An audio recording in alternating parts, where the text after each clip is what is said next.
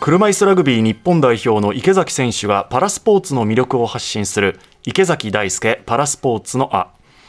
今週は先週に続きまして東京2020パラリンピックカヌー女子日本代表の瀬立モニカ選手がゲストです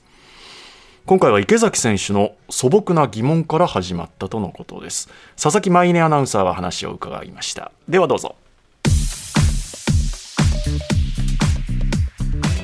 カヌーよく乗れる ねあれって乗って転んだりしないの3年に一度ぐらいこけますねだってカヌーって自分まだ乗ったことないんだけど乗るじゃない乗るったらぴったり入るんでしょ体そうですそれで転んだりさなんか漕いでてさ転倒したりしたらさ抜けれなかったりとかっていうそういう怖さとかってないのありますカヌーのシートにお腹も固定するんですよほうでベルトで固定してるんで、もし万が一転覆して頭が下に向いた時に、うんシートが取れないと溺れて死んじゃうんでプールとか借りてひっくり返っても溺れないように脱出できる方法っていうのは常になんかこう考えてますへえー、そういう思いしたことある3回ぐらい死にかけましーたうね おーいや怖い怖い怖い怖い池崎さんカヌーやりましょうよいやいやいやいやいやまず俺パドルをやるときに握力ないからもう引くのもできないからもうテーピングぐるぐる巻きしないといけないから俺多分ベルトも取れないしもう多分俺それでもう死にかけじゃなくても死んじゃうかもしれな いからそれはちょっと難しいけどまあ体験してみたいっていう気持ちはね、うんもちろんあるけどなかなか練習場所とかも難しいそうでしでょすねそうですね。もうちょっと環境整ってきたらいいんですけどね。ね、そこら辺のなんか川でやるとかっていう問題じゃないもんうね。ん車椅子でもアクセスできるところって結構限られてて、うんうん日本の中でも今4つぐらいしかないですね。カヌーができる練習場所はい。少ないじゃあ近場っていうかその関東で言ったら場所はどの辺オリンピック会場があそっか今、お台場の方ですかはい。海の森水上競技場っていう、新しくできたとこ練習してるの、合宿したりとかうんうんしても。カヌーって言ってみんながなんか見て触れて体験してっていうことってなかなか難ろしいんじゃない、う体験会の時なんかは、エルゴメーターって言って、カヌーの陸上トレーニングするマシンがあるんですけど、うんそのエルゴを持って行って、みんな体験してもらってます。そのエルゴメーターってどういうこと陸上のカヌーの負荷トレーニングカヌーと同じ動きで、こう前に空気抵抗で重さが変えられる負荷があって、うんそこからカヌーみたいに漕ぐとカヌーと同じような負荷が感じられるんですそれってあんまり見たことないけどどこにでもあるなかなかないですね、うんジェスにはあるんですけどトレーニングセンターですねまあ JIS はすごくいい環境だからね泊まるところもあるしトレーニングもできるし食事もあるし池崎さんも行くんですかよくジスはあんまり行かないけどその隣のナショナルトレーニングセンターイーストっていうところで合宿して宿泊してご飯食べてってやってます、うんあそうはいもうほんと斜め向かいでねすぐ近い、へーだからもう自走で行けるもんね自分の手で声でね、うんそうですねモーターとかは使わないですもんねなんでそんななんでにそんな笑ってうん、ちょっと聞いてみた方がいいですよるなんでそんなに笑ってるんです か何かあった私が行くのにモーターの電動アシストみたいな車椅子につける、それをつけてるといつも池崎さんに 見つけられちゃうんですああいいじゃないですか別にいやいいですよいいんですけどこんなたくましい体してるからだって信号渡ってすぐですからねそう近いのにっていうね普通に自走でも行けるけど、はいいやでもあれあったら楽だよね。楽ですうね、ん、だって俺もあすっったごいら早いん欲しですようーもんん池崎さんはつけないんですか俺はもうつけない。一回もつけたことはあるし、欲しいと思ったことはあるし、くれるっつったらもらってつける。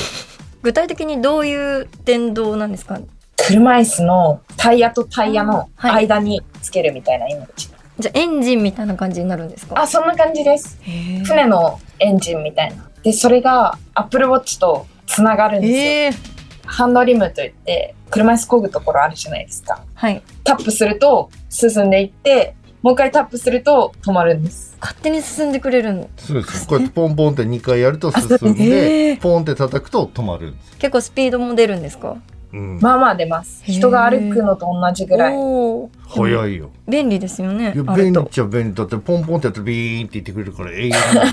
全そ然うどですこねまででも日本一周でもできちゃうそんな 高目そうでですねそうですね、1台70万円ぐらいおおもう高い高いします買わない買わないもらえたらラッキーですね誰か誰かちょうだい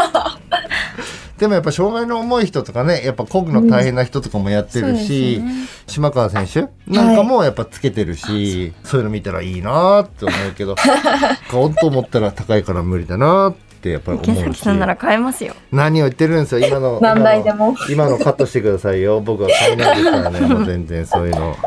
なんかカヌーにもなんかその、作りにもこだわりを持っているんですかカヌー自体は12キロ以上なきゃいけないっていう規定があって、それがカヌープラスカヌーの中に入れるシート、バケットシートっていうこう体の姿勢を保持するためのシートを作ってるんですけど、それも含めての12キロなんですね。カヌーのシートがある程度この重さぐらいが限界だっていうところから残りの重さにしてもらうために船を少し軽くしてもらったりとか、そんなことをやってます。カヌーもカスタムしてるそうです。でシートもカスタムしてるはい。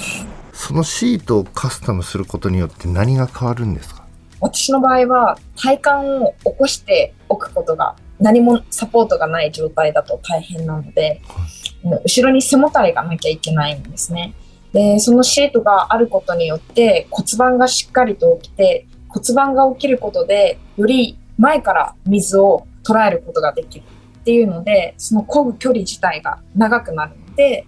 結果的に早く漕げるっていう役割があります。じゃあそれはもうパフォーマンスに直結するものでそれはあった方が間違いなくいい、間違いないです。はあ他の選手とかもそういうカスタムしてる人とかっている義足の選手とかは義足を履いてカヌーに乗ったりとか逆に義足を履かないでバケットだけつけというてんそこに足を入れ込むとか選手に本当によりけりですねじゃあぶっちゃけもうラグシャとかもそうだけどそのカヌーとかパドルとかってどのくらいかかる船自体が70万ぐらいポポルトガルで作ってるので、ポルトガルはい、日本じゃ作れない一応メーカーはあるんですけど主流はやっぱりヨーロッパの船ですねでパパドドルルはパドルが1本5万円ぐらいおおカヌーのシートが100万円ぐらいシートが一番高いはいシート高いよね高いカーボンねえどのくらいの周期で帰るのそれはカヌーシート自体は1年に1回うぐらわーいこう1年に1回か2回えそれはなんでこういう姿勢で漕ぎたいとかあるじゃないですかうん体育座りするような格好でカヌー乗るんですけどその角度をもっと急にしてもっと前に倒れられるようにしたいとかなんかそういう要望がいっぱい出てきちゃって対応しきれなくなるとシートを作り替えみたいなこ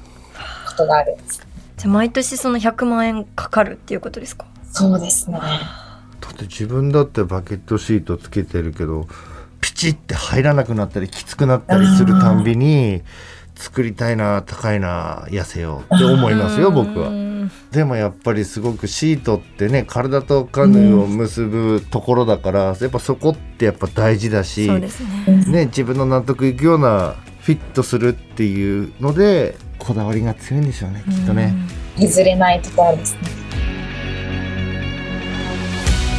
最後の方の話にもありましたけどきっとすべてオーダーで、ね、ゼロから作ってるでしょうからそシートが100万円でしょ、ねお金かかりますねれだけかかるってことですよねはスポンサー企業はいかに重要なのかうん国からの支援含めてですけどはより業界がねこうやって盛り上がっていくいうんうとんうん